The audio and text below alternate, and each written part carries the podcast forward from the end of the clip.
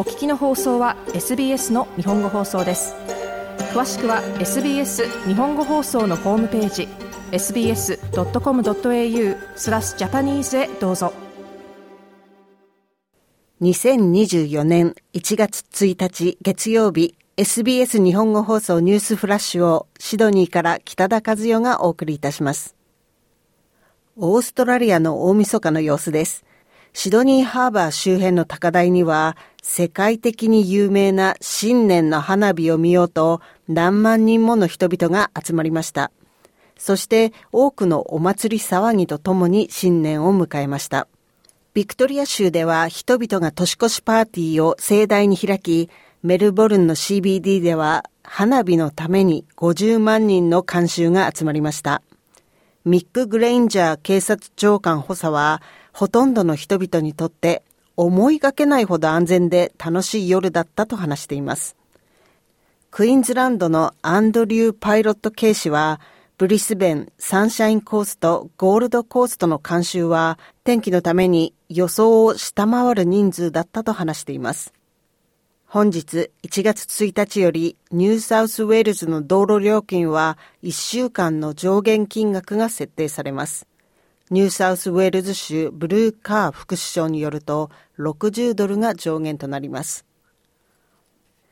ガザ地区中央部の住民、医療関係者によると、イスラエル軍のジェット機によって、瓦礫と化した住宅街や難民キャンプの攻撃が激化していると伝えています。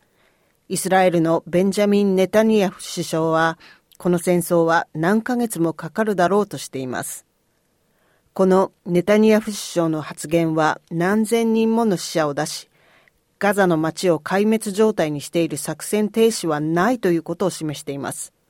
一方、イスラエルの支配でガザ地区を復興するという首相の制約は、二国間の解決をめぐり疑問を引き起こしています。ウクライナでは、ボロジミル・ゼレンスキー大統領が停滞しているロシアとの捕虜交換に取り組んでいると話しました。2022年2月からのロシア侵攻から多くの捕虜交換が進んでいますが、2023年にはその回数が減っています。最後に行われた捕虜交換は8月初頭でした。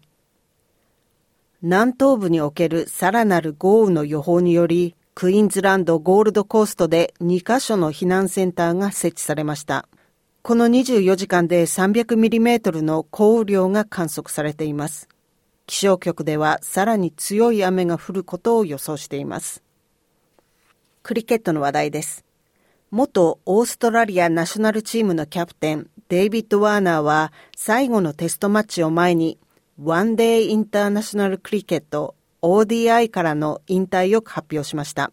このオーストラリアのベテラン開幕投手であるワーナーは、昨年末にインドで行われたワールドカップでのオーストラリア代表の勝利に続き、ODI キャリアを締めくくるのにふさわしい時期ですと語りました。以上、1月1日のニュースフラッシュでした。なお、毎日のニュースをお聞きになりたい方は、SBS 日本語放送のポッドキャストをフォローするか、sbs.com.au スラッシュジャパニーズをご覧ください。もっとストーリーをお聞きになりたい方は iTunes や Google ポッドキャスト Spotify などでお楽しみいただけます。